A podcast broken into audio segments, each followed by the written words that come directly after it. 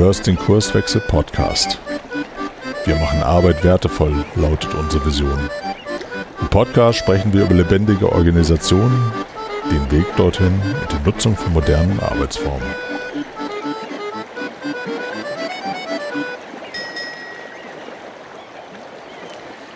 Hallo und herzlich willkommen zu einer neuen Episode im Kurswechsel-Podcast. Hier spricht der Frank, ich bin einer von den Kurswechslern. Viele der Hörer werden meine Stimme schon kennen, aber eben nicht die Stimme von Eugenia, die ich heute äh, hier bei mir begrüße. Endlich mal wieder einen Gesprächspartner, der mir gegenüber sitzt und nicht irgendwie digital in der Leitung ist.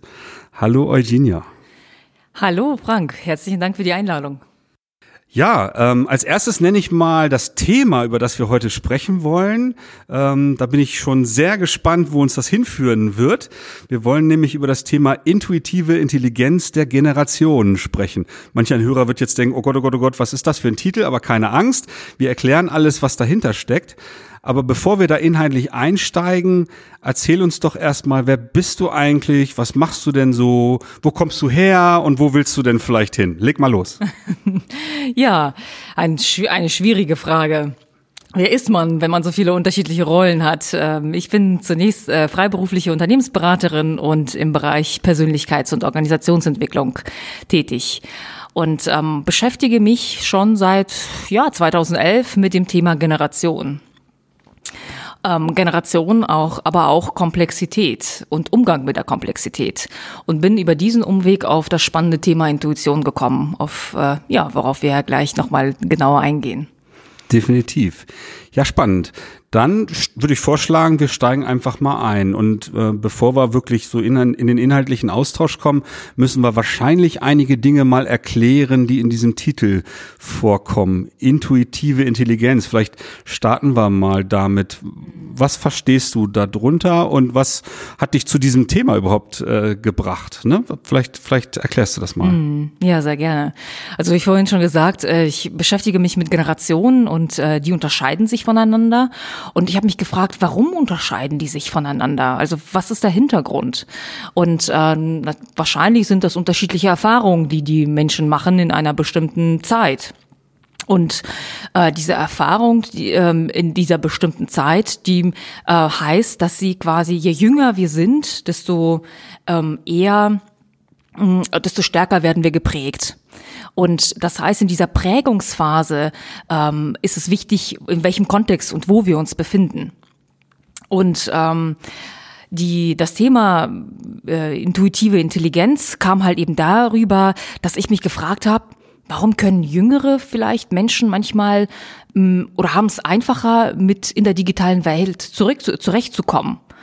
Und ähm, habe dann festgestellt, okay, weil sie gerade in der Prägungsphase, wenn sie nämlich noch äh, jugendlich sind, sich mit der digitalen Welt intuitiv beschäftigen.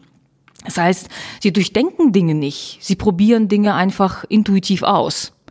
Und äh, wenn wir uns nämlich mit Dingen beschäftigen und sie wirklich erleben, ähm, führt das dazu, dass wir einen gewissen Erfahrungsschatz haben in uns. Und dieser Erfahrungsschatz ist die intuitive Intelligenz. Im Grunde gibt es Untersuchungen, die sagen, wenn wir rein kognitiv, also kopfmäßig sich mit Dingen beschäftigen, dann können wir pro Sekunde, vielleicht kennst du die Studie auch, so ungefähr 60 Bytes oder Informationen wahrnehmen, bewusst. Intuitiv können wir circa 11 Millionen Bytes verarbeiten. Das heißt, dass wir nicht in dem Moment so viele Informationen quasi aufnehmen, bewusst, sondern dass das, was wir aufnehmen, ähm, verglichen wird mit der, mit der Erfahrung, die wir bis dato gemacht haben.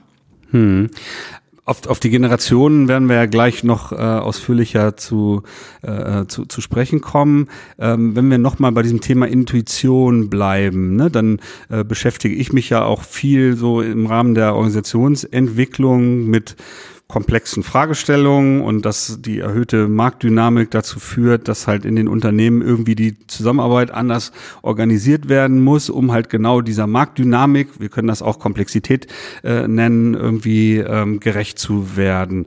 In dem Zusammenhang wird halt davon äh, gesprochen, dass ich halt, wenn ich Dinge nicht so voraussehen kann oder äh, ich halt mit vielen Überraschungen und so weiter reden, äh, äh, rechnen muss, was ja das Wesen von Komplexität ist, dass mir meine Intuition, also das, das Gefühl, was als nächstes hilfreich sein kann, ähm, da äh, dabei unterstützt, derartige Probleme zu äh, äh, lösen. Geht dann dieser Gedanke Intuition für dich genau in diese Richtung oder guckst du da nochmal anders drauf? Äh, ja, es geht tatsächlich in diese Richtung. Allerdings müssen wir ähm, aufpassen. Äh, die, die Intuition ist nicht per se eine Ressource, auf die wir uns immer verlassen können. Das heißt, wenn wir uns, ähm, wenn wir uns nicht, wenn wir die, Informa die Intuition nicht mit bestimmten Informationen speisen, dann haben wir natürlich, dann fehlt uns dieser Erfahrungsschatz, der wichtig ist, um bestimmte Dinge intuitiv zu bewerten.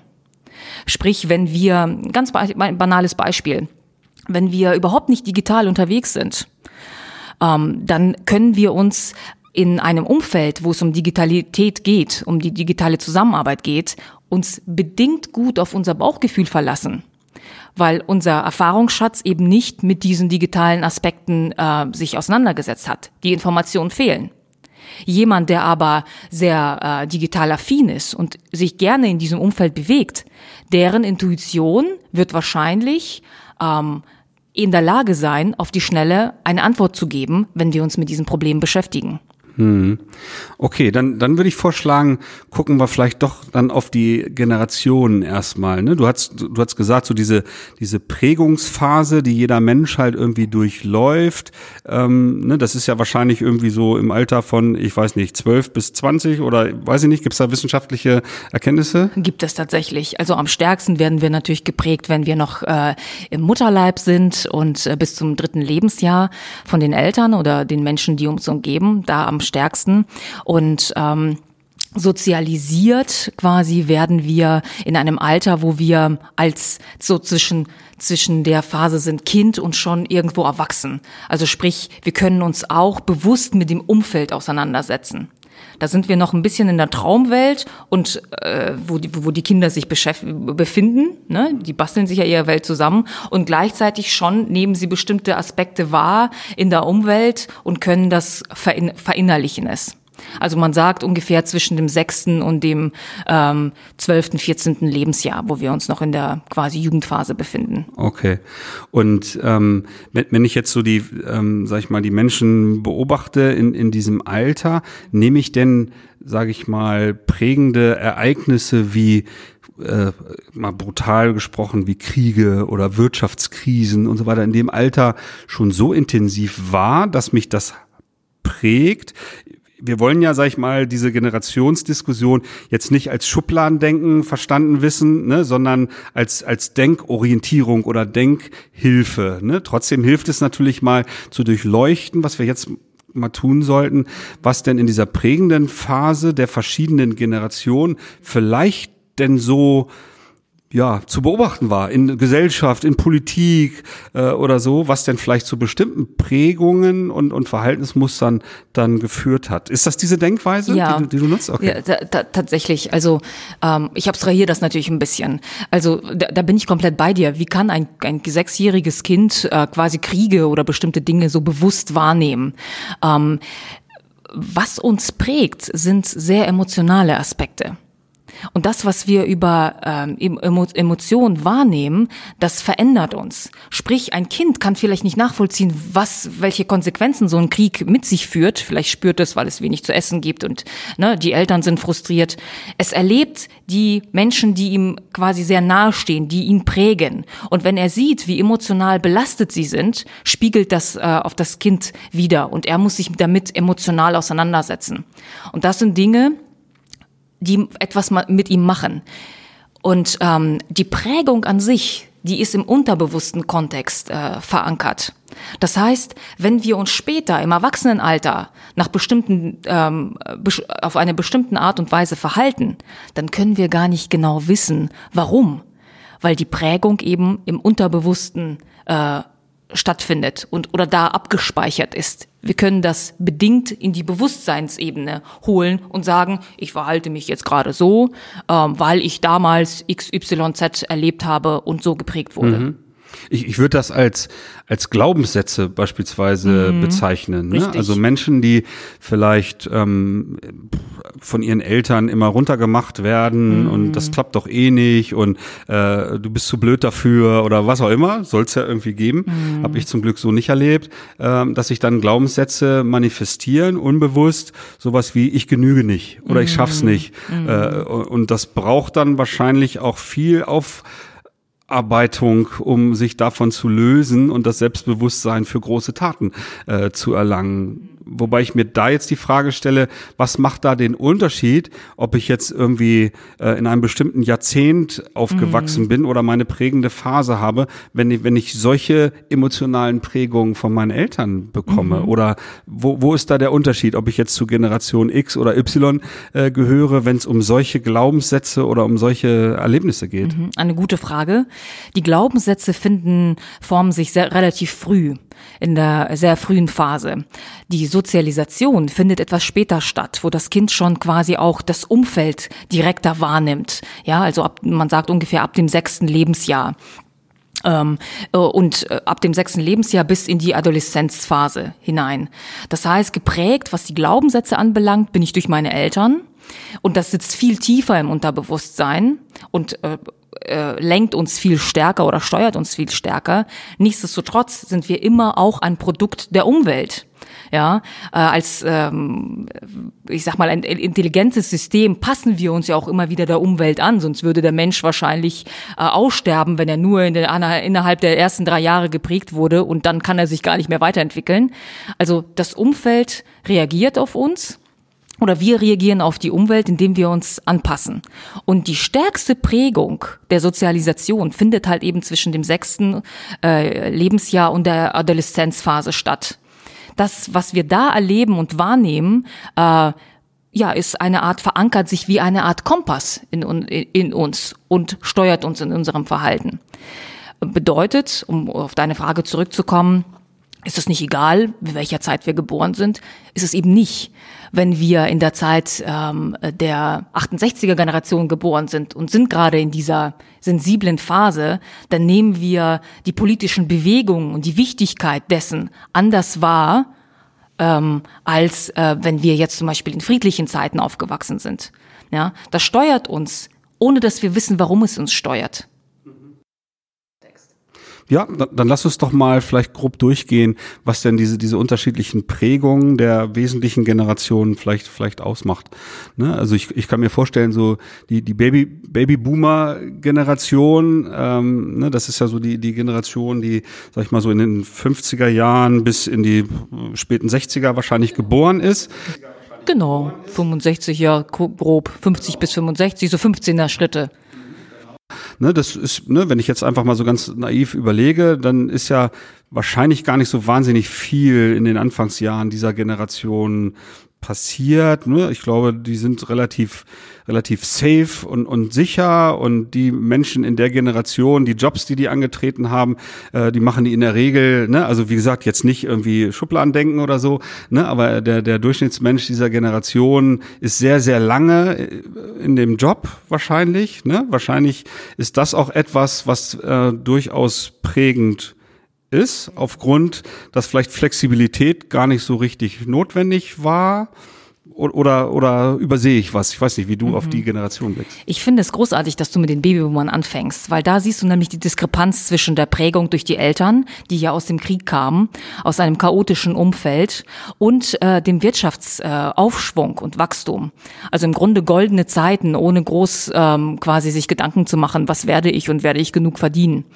Und äh, man merkt, dass diese Generation eben durch die Ängste der Eltern geprägt Strukturen schaffen, die denen Sicherheit geben.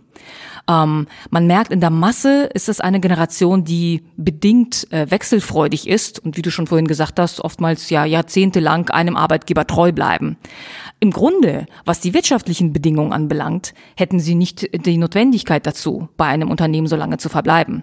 Aber eben durch geprägt durch die Ängste, die sie durch die Eltern, durch dieses Chaos, was sie erlebt haben, ähm, mitnehmen, sind sie sehr stark auf Sicherheit aus und verbleiben dann halt eben länger in einem Unternehmen. Schaffen aber auch Sicherheitsstrukturen. Also alles, was, was uns jetzt umgibt in unserer Gesellschaft, ist übrigens ein ja, Output dieser Generation, die dieses Land aufgebaut haben in den letzten 40, 60 Jahren. Mhm. Aber wir wissen ja, dass es zu späteren äh, Zeitpunkten ja durchaus schwierigere Phasen gab, die dann halt die folgenden Generationen natürlich geprägt haben. Ne? Also die, die Generation danach, ne, das ist so dann meine Generation, äh, Generation X, hat natürlich andere äh, Prägungen erfahren. Vielleicht kannst du dazu was sagen. Genau, die Generation X ist die ist äh, die Generation, die mit den ersten Wirtschaftskrisen zum Beispiel zu kämpfen hatte. Äh, die Ölkrise. Kennst du noch die autobahnleeren äh, Straßen? Oder da war ich noch zu klein in den 70ern, du, aber ja, ich, ich hörte davon. da warst du vielleicht zu klein, aber vielleicht warst du schon in dieser Phase, dass es dich halt emotional über das Umfeld, in dem du dich bewegt hast, schon äh, geprägt hat. Das sind halt eben genau diese intuitiven, äh, unbewussten Aspekte, von denen ich gesprochen habe. Die Generation X ist in einem Umfeld aufgewachsen, genau, wo eben dieser Wirtschaftswachstum auf einmal an seine Grenzen gekommen ist. Durch diese äh, globalen Krisen auch. Ähm, das ist eine Generation, die auch ähm, festgestellt hat, okay, es, die Ressourcen sind endlich, also setzen wir stärker auf Effizienz und probieren die Dinge ähm, sehr stark ähm, ja effizient zu machen und auch das Individuum tritt stärker in den Vordergrund. Bei den Babyboomern ist stärker dieses Wir ausgeprägt. Wir schaffen das. Wir bauen auf. Allein schon im Babyboomer, ne? Das ist die Generation mit den, mit den vor, der, vor dem Babypillenknick. Mhm. Ähm, und bei den Generationen bei der Generation X ist stärker äh, das Individuum im Vordergrund.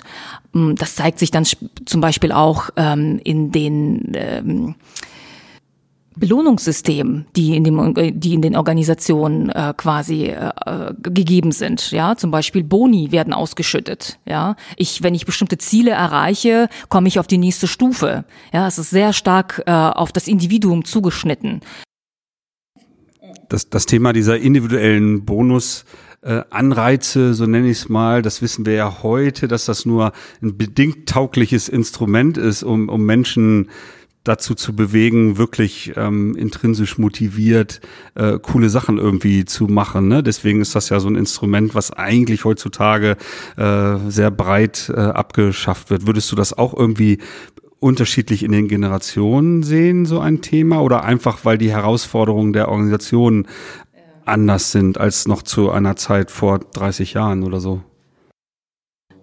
Ja, also die Situation ist anders als vor 30 Jahren, das stimmt. Und gleichzeitig aufgrund dessen, wie wir sozialisiert sind, springen wir auf bestimmte Aspekte an. Womöglich ähm, springt ein, ein, ein, ein, wenn ich das mal so sagen kann, es ist absolut pauschalisiert, pauschalisiert ein Xler stärker auf, auf diese individualistisch äh, äh, geförderten Aspekte. Ja, also wenn ich meine Ziele erreiche, dann ist es nur fair, dass ich dann auch besser bezahlt werde als ein Kollege, äh, der vielleicht weniger gut performt hat, beispielsweise. Ja, ähm, nicht so, äh, im Vergleich oder was sich jetzt zu der nächsten Generation verändert hat, äh, dass äh, die Ypsiloner, so ab 80 bis 95 Geborene, sind unter anderem Kinder der Babyboomer. Und da sehen wir auch wieder diese verstärkte Wir-Bewegung. Also weg von der xlerischen Ich-Zentriertheit hin zu erneuten Wir-Bewegung, die bei den Babyboomern zu sehen, äh, zu, zu sehen ist. Und da geht es halt eben gemeinschaftlich äh, für den Umweltschutz sorgen, zum Beispiel ähm, Konsensabstimmungen. Äh, auf der anderen Seite, wir gucken, dass uns es, es uns allen äh, gut geht und dass wir eine gemeinschaftliche äh, Antwort auf die Probleme finden. Und wahrscheinlich aber auch solche Einflüsse wie Terroranschläge, die zugenommen haben oder äh, auch so in der jüngeren Vergangenheit, wo ja die, die äh, Generation Y schon mitten im Berufsleben äh, steht, wie Wirtschaftskrise um, um 2008 oder so, ist doch auch noch sehr prägend eigentlich für diese Generation, oder? Mm. Absolut. Also bei der äh, Y-Generation stehen solche Dinge im Vordergrund wie ähm, äh, auf der positiven Seite ähm, Internationalisierung. Ja, das, was die Babyboomer und Xler ermöglichen, ähm, ja, durch die Öffnung der europäischen Grenzen zum Beispiel, können die Ypsiloner auf einmal äh, zum Beispiel in Lissabon studieren, ja, äh, im Ausland Erfahrung sammeln, dort neue neue Aspekte äh, mit neuen Ideen zurückkommen. Ja, also diese Internationalisierung die öffnen sich dann auch stärker für internationale Probleme oder für globale Probleme.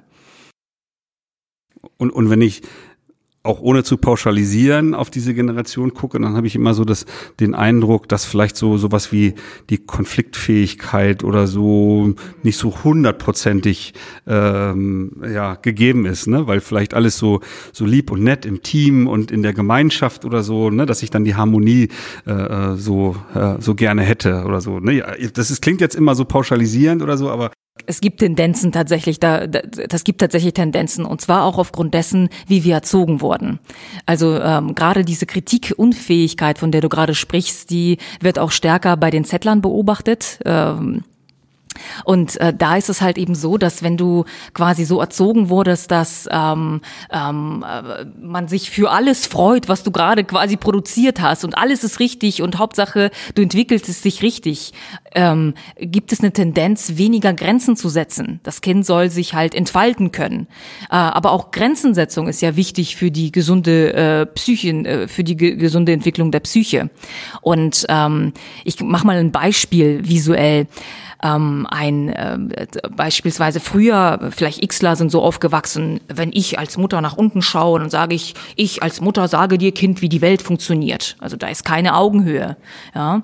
Ähm, da ist eine, daher ist eine Tendenz bei den Xlern eher in, auch in hierarchischen Strukturen sich noch zurechtzufinden.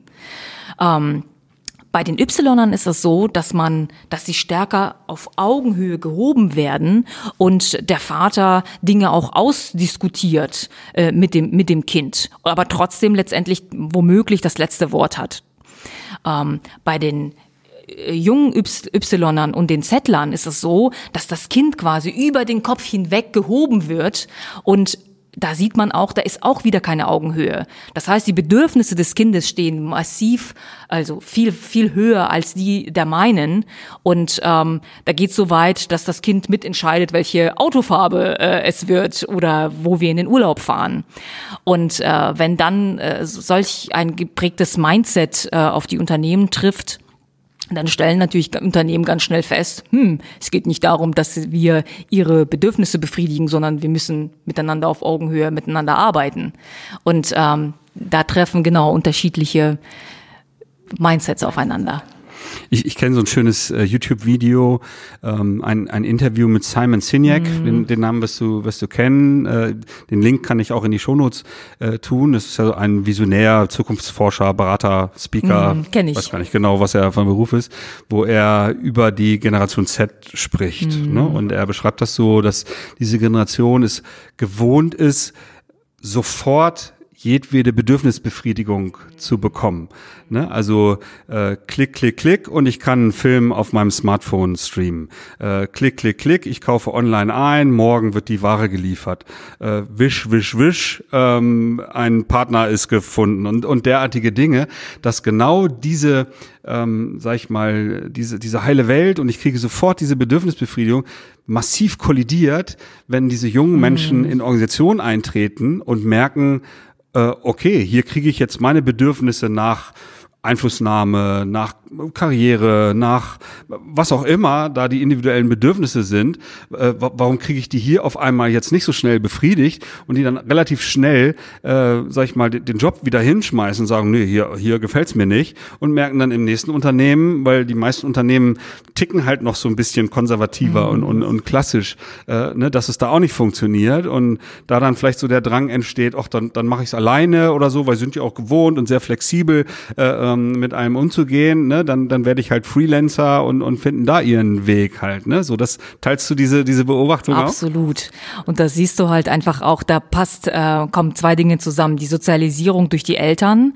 ja, eine sehr starke Idealisierung des Kindes, die Bedürfnisse stehen über meinen Kopf, ne, um das halt mal als Bild äh, zu zeigen. Und auf der anderen Seite das Umwelt, das Umfeld, in dem sie sich be befinden. Die Digitalisierung bietet ihnen die Möglichkeit, so schnell wie möglich ihre Bedürfnisse befriedigen zu können. Und, auf, und dadurch, dass sie in diesem prägenden Alter sich befinden, kommen diese zwei Welten zusammen und, ähm, ne, und es entsteht ein Mensch, der halt ein gewisses Mindset hat. Und wenn er dann auf Strukturen trifft, die das Ergebnis von anderen Mindsets, anderer Generationen ist, dann kommt es natürlich erstmal zu einer Kollision und Irritation. Okay, ich, ich glaube, so die, die Generationen haben wir jetzt ganz gut charakterisiert und was diese prägenden Momente sind. Dann, dann springen wir doch jetzt mal wieder zurück so auf, auf Organisation und dieses Thema intuitive Intelligenz. Ne, lass uns da jetzt mal auf die Suche gehen. Äh, ne, warum braucht's jetzt diese, diese Intuition? Warum braucht's vielleicht auch dieses ähm, dieses gemeinschaftliche Zusammenarbeiten auch der Generation und was kann ich tun eigentlich äh, in Organisationen, um sowas zu fördern und zu unterstützen. Aber vielleicht äh, erklären wir nochmal, mhm. was diese intuitive Intelligenz meint in Organisationen. Mhm. Also die intuitive Intelligenz ist, ist, ist äh, die Intelligenz, die, also mein Erfahrungsschatz im Grunde, in dem in, ich bewege mich in einem Umfeld, beschäftige mich bestimmten Themen und ähm, diese Themen werden in meinem Erfahrungsschatz gespeichert.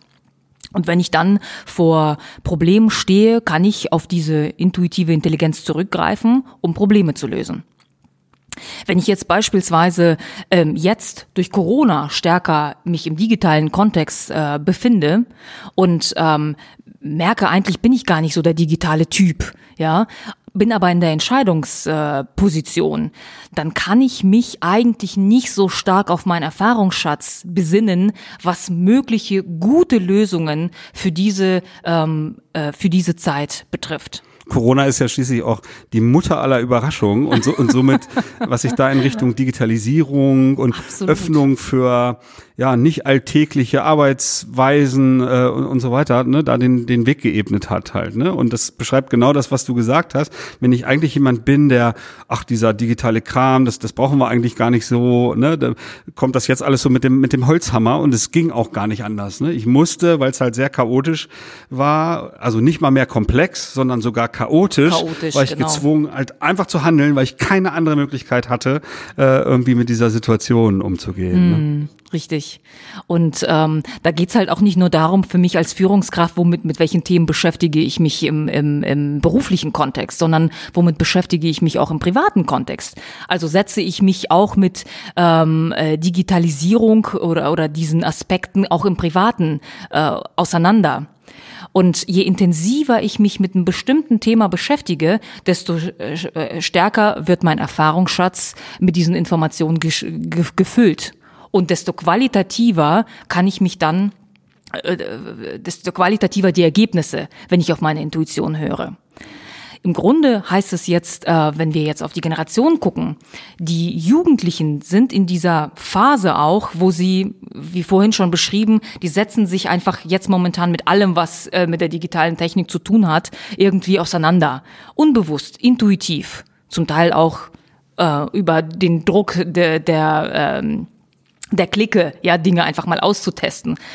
Und ähm, das heißt, die sind in dieser digitalen Lebenswelt unterwegs und wenn sie auf in, in Unternehmen kommen, dann sind sie natürlich hierarchisch erstmal ganz unten angesiedelt. Dann könnte man davon ausgehen, na ja, sammel erstmal Berufserfahrung und dann können wir dich für bestimmte Entscheidungen heranziehen.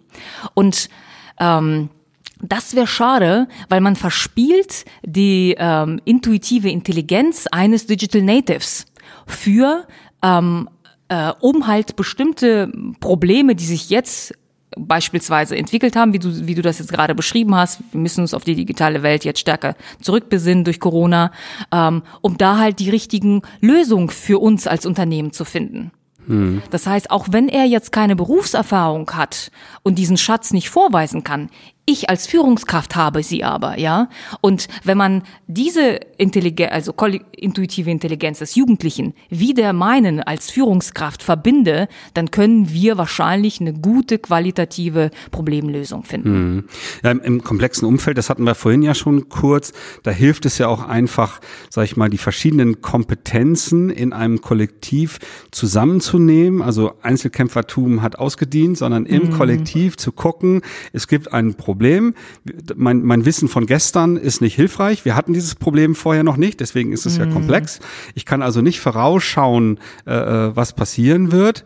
Äh, und wir suchen jetzt im Grunde den, der auf Basis seiner Intuition ähm, in der Lage ist, den besten Vorschlag, die kreative Idee oder sowas halt irgendwie rauszuhauen, mhm. äh, damit wir gemeinsam sagen können, okay, so probieren wir es, weil wir wissen nicht genau, ob es fun funktionieren wird. Wir können es nur ausprobieren und dann beobachten, okay, welche Wirkung haben wir erzielt. Wenn's, äh, wenn wir daneben gelegen haben, okay, weg damit, dann müssen wir daraus lernen und dann den nächsten Schritt vorbereiten.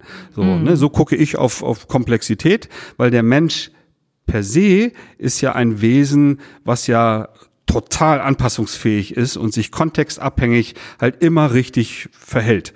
Ob das in der Organisation ist oder ich zitiere da gerne immer das Beispiel von Gerhard Wohland. Äh, ich weiß nicht, ob er sich das ausgedacht hat oder auch irgendwo aufgeschnappt hat, aber zumindest kenne ich es aus seinen Vorträgen, dass der Mensch beispielsweise im Fußballstadion mit Schal und Trillerpfeife ein völlig anderes Verhalten an den Tag legt, als wenn derselbe Mensch im Opernhaus sitzt. Und mhm. äh, dieser Mensch im Opernhaus, der auch Fußballfan ist, mit der Trillerpfeife und Schal na, schon irgendwie äh, sehr merkwürdig beäugt werden würde und vielleicht sogar derselbe Mensch äh, im Opernhaus seinem Nachbarn durch ein kleines Psst äh, signalisiert, dass er irgendwie ein bisschen unruhig ist und der Nachbar genau weiß, was damit gemeint ist.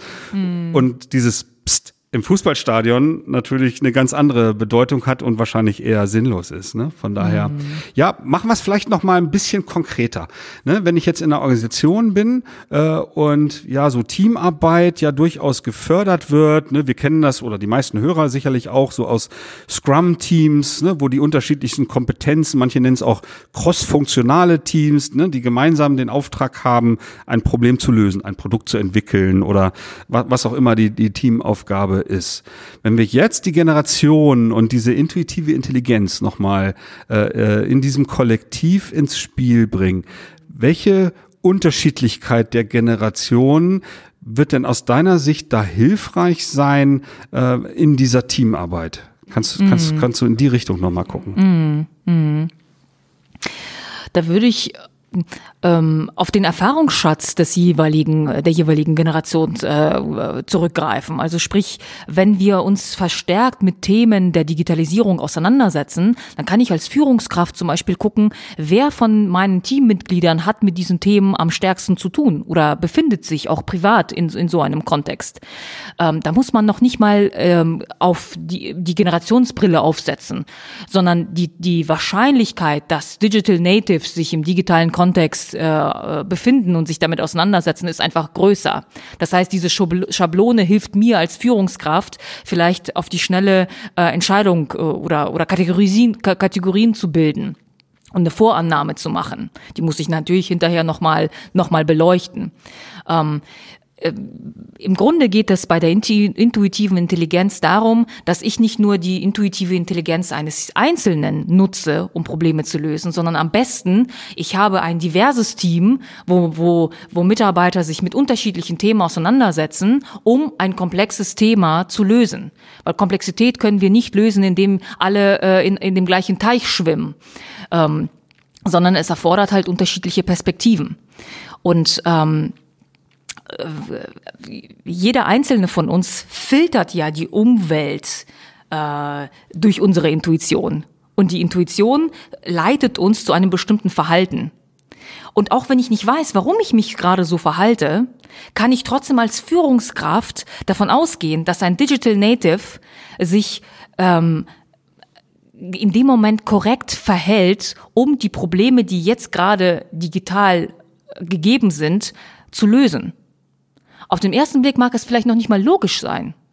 Das heißt, als, als Chef äh, bin ich gut beraten, wenn, wenn Teams sich zusammenfinden oder ich das halt auch beeinflusse, ne, wer äh, mit wem zusammenarbeitet, dass, dass ich im Grunde mit maximaler Diversität nicht nur die unterschiedlichsten Kompetenzen zusammenbringe, sondern auch die unterschiedlichsten Generationen, Erfahrungsschätze mhm. oder, oder ähnliches. Das bedeutet das ja, oder? Mhm, genau, absolut richtig, ja.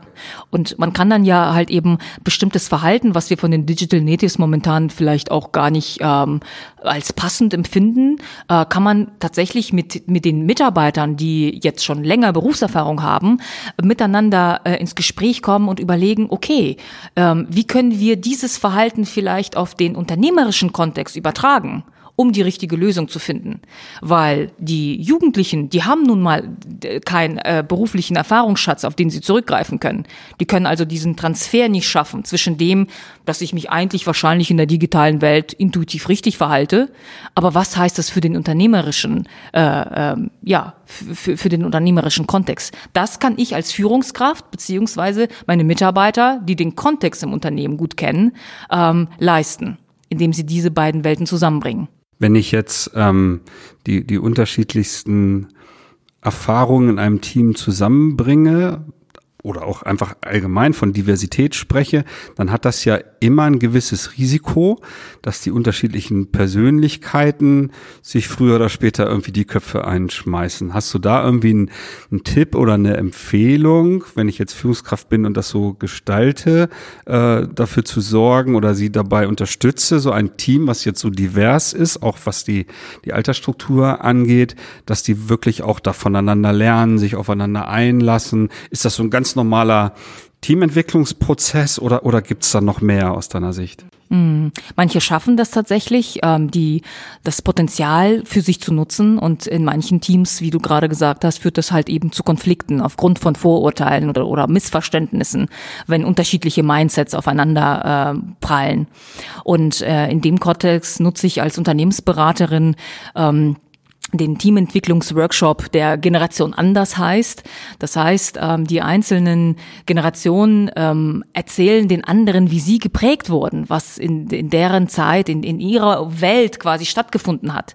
Das führt halt eben zu einem gewissen Verständnis für die andere Person äh, und äh, kann dazu führen, dass man dann halt eben die positiven Aspekte eher äh, sich auf die positiven Aspekte fokussiert. Was, wie können wir das Potenzial eher nutzen, anstatt zu sagen, naja, der ist anders, also grenzen wir uns ab. Hm.